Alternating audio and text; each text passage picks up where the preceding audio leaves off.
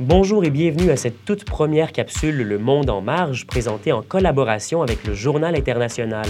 Ici Félix Deschênes. On abordera donc dans cette capsule deux sujets, deux dossiers d'actualité internationale dont on a peu ou pas entendu parler ici au Québec. On s'intéresse aujourd'hui à l'adoption de deux mesures légales bien différentes. Une première plus contestée qui a fait beaucoup jaser en Espagne et une deuxième qui constitue une avancée pour les droits de la femme au Malawi. Edmée Potet, rédactrice en chef adjointe du Journal international, est présentement avec moi au bout du fil. Edmée, bonjour. Bonjour Félix. Alors, l'équipe du Journal international s'est intéressée récemment à une loi qui sème la controverse en Espagne. Pourquoi est-ce qu'elle ne fait pas l'unanimité, cette loi? Alors oui, parce que cette loi, qui s'appelle Loi de sécurité citoyenne, vise à sanctionner plusieurs types de protestations civiles, allant du simple rassemblement à des manifestations plus conséquentes. En gros, c'est une loi répressive des libertés d'expression et de manifestation. Elle interdit par exemple toute atteinte aux symboles de la nation espagnole, comme les mhm. drapeaux et les emblèmes. Plus fort encore, il sera interdit de manifester devant les bâtiments d'institutions publiques hmm. ou de brandir des pancartes vexatoires pour les autorités. Au total, ce sont 31 infractions dites graves et 7 infractions dites très graves qui sont recensées par cette loi et qui peuvent conduire à des risques d'amendes élevés, allant de 30 000 à 600 000 euros par exemple, si une manifestation se déroule pendant les campagnes électorales. C'est un grand pas en arrière dans la liberté d'expression. C'est mhm. pour ça que les Espagnols appellent cette loi la loi Bayon ou la loi Gag, parce qu'elle supprime une grande partie des moyens d'expression du peuple. Mais justement, comment est-ce qu'on peut expliquer en, 2015 l'adoption d'une loi qui supprime ainsi les, libertés en Espagne?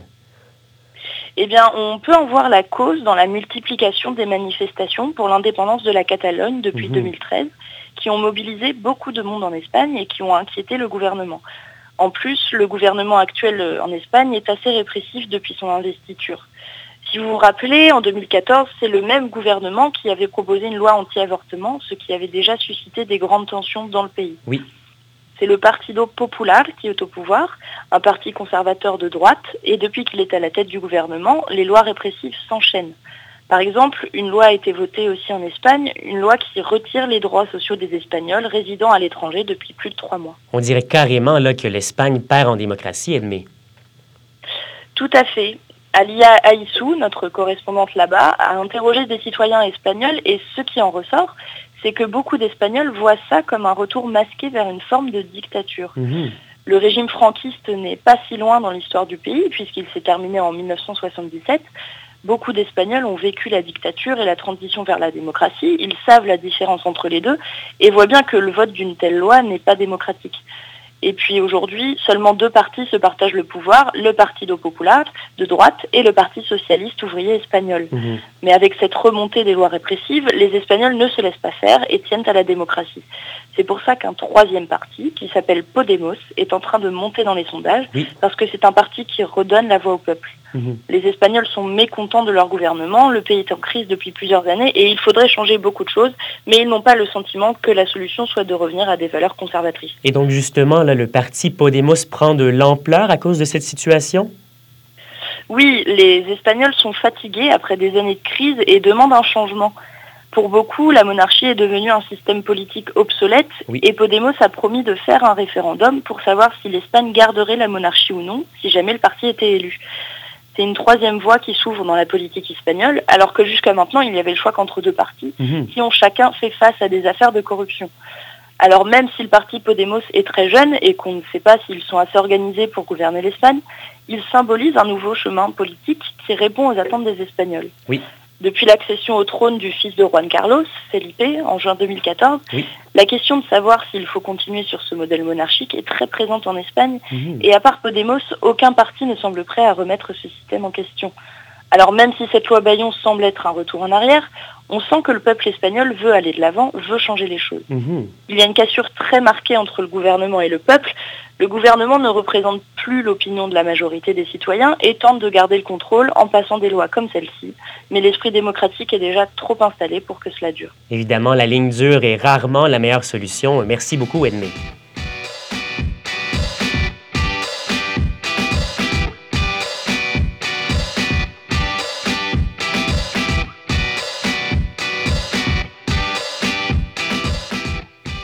On se déplace maintenant à des milliers de kilomètres plus au sud pour notre deuxième dossier au Malawi.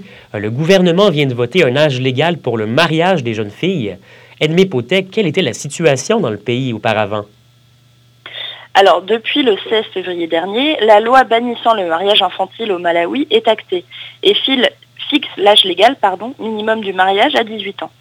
Cette loi est une grande avancée pour les droits des femmes dans le pays parce que le mariage infantile est très répandu et fait partie de la culture malawite. Mhm. Les familles trop pauvres pour assurer l'éducation de leurs enfants donnent leurs filles en mariage à des hommes plus âgés parce qu'elles n'ont plus les moyens de subvenir à leurs besoins. Il y a aussi beaucoup de traditions culturelles qui vont dans ce sens.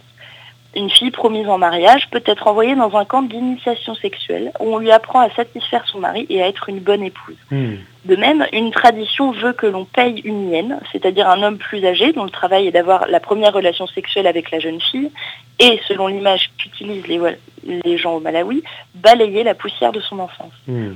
Ce sont autant de pratiques criminelles envers les femmes qui sont implantées dans la culture traditionnelle malawite et ces pratiques favorisent les infections et les grossesses non désirées les chiffres sont plus parlants. 50% des petites filles sont mariées de force et un huitième des jeunes filles sont mariées avant l'âge de 15 ans, ce qui fait du Malawi l'un des pays avec le plus fort taux de mariage forcé infantile au monde. C'est une situation qui est assez catastrophique, qui entre autres, qui avant l'adoption de cette loi avait des, effets et des conséquences euh, importantes sur la, santé des jeunes filles. Effectivement, sur le plan physique, les jeunes filles subissent des violences sexuelles et tombent enceintes bien trop tôt. La mortalité maternelle atteint des records dans le pays car bien évidemment le corps n'est pas assez développé et ne peut pas supporter la grossesse. En plus de ça, les jeunes filles mariées de force sont souvent les servantes de leur mari et font face à un travail épuisant. C'est évidemment une menace à l'émancipation des femmes, mais qui a aussi des, des, impacts et des répercussions sur le développement du pays en entier. C'est ça. Les jeunes filles ne peuvent plus suivre une éducation à cause des grossesses et de la charge de travail qu'elles ont chez elles, et donc n'ont plus la possibilité de devenir autonomes et indépendantes. Entre 2012 et 2013, 44 000 jeunes filles ont abandonné l'école car elles devaient assurer un rôle de mère et d'épouse. Mhm. Leur choix de vie est réduit à un seul, élever des enfants et s'occuper de la maison. Mhm. Aussi, elles sont jeunes, elles sont sans défense et souvent le mariage forcé va de pair avec des violences conjugales. Elles sont maltraitées mais elles ne peuvent pas partir parce que c'est leur mari qui les entretient. Donc imaginez le traumatisme pour une enfant de 8 ou 9 ans. Ces jeunes filles assument une vie conjugale d'adultes alors qu'elles ne sont encore que des enfants et que leur éducation est à peine commencée. Exact. Et même à 15 ans, elles ne sont pas du tout prêtes pour cette vie et n'en veulent généralement pas. Et on voit très bien pourquoi. Là. Alors la, la nouvelle loi adoptée va quand même dans le bon sens puisqu'elle interdit ces mariages forcés? Bien sûr, c'est une grande avancée pour les droits de la femme et les droits des enfants dans le pays. Le pays évolue dans le bon sens, même si cette loi va être difficile à appliquer au début parce que la culture du mariage infantile est très ancrée, surtout chez les plus pauvres. Mhm. Il va falloir développer la prise en charge de ces jeunes filles, il va falloir que les forces de police aient plus de moyens pour lutter contre ça et protéger les enfants correctement, mais c'est déjà une progression formidable que le gouvernement ait pris conscience que c'était un problème majeur. Et puis beaucoup d'associations sont déjà là-bas pour soutenir cette dynamique. Il existe déjà des structures d'accueil pour les jeunes mariés en situation de détresse, mais pas assez pour qu'elles soient toutes recueillies correctement. Mhm. Dans une vidéo de l'association Human Rights Watch, un policier montre toutes les plaintes enregistrées en rapport avec les mariages forcés. Et dans un cahier pouvant contenir un bon millier de rapports, on peut le remplir en deux mois. Il mmh. explique qu'ils n'ont pas les capacités matérielles pour accueillir chaque plaignante. Mmh. Ces mariages forcés sont tellement nombreux qu'il faut mettre en place des moyens vraiment importants. Exact. Et qu'est-ce que cette loi prévoit comme sanction contre ceux qui tenteraient de, forcer les jeunes filles à se marier? Eh bien, les sanctions sont assez lourdes. Un homme de plus de 21 ans qui tenterait de se marier à une mineure devra abandonner ses terres et une partie de mmh. son bétail, c'est-à-dire ses moyens de gagner sa vie. En plus de ça, les familles qui tenteraient de donner leur fille mineure en mariage seraient exposées à des heures de travaux forcés.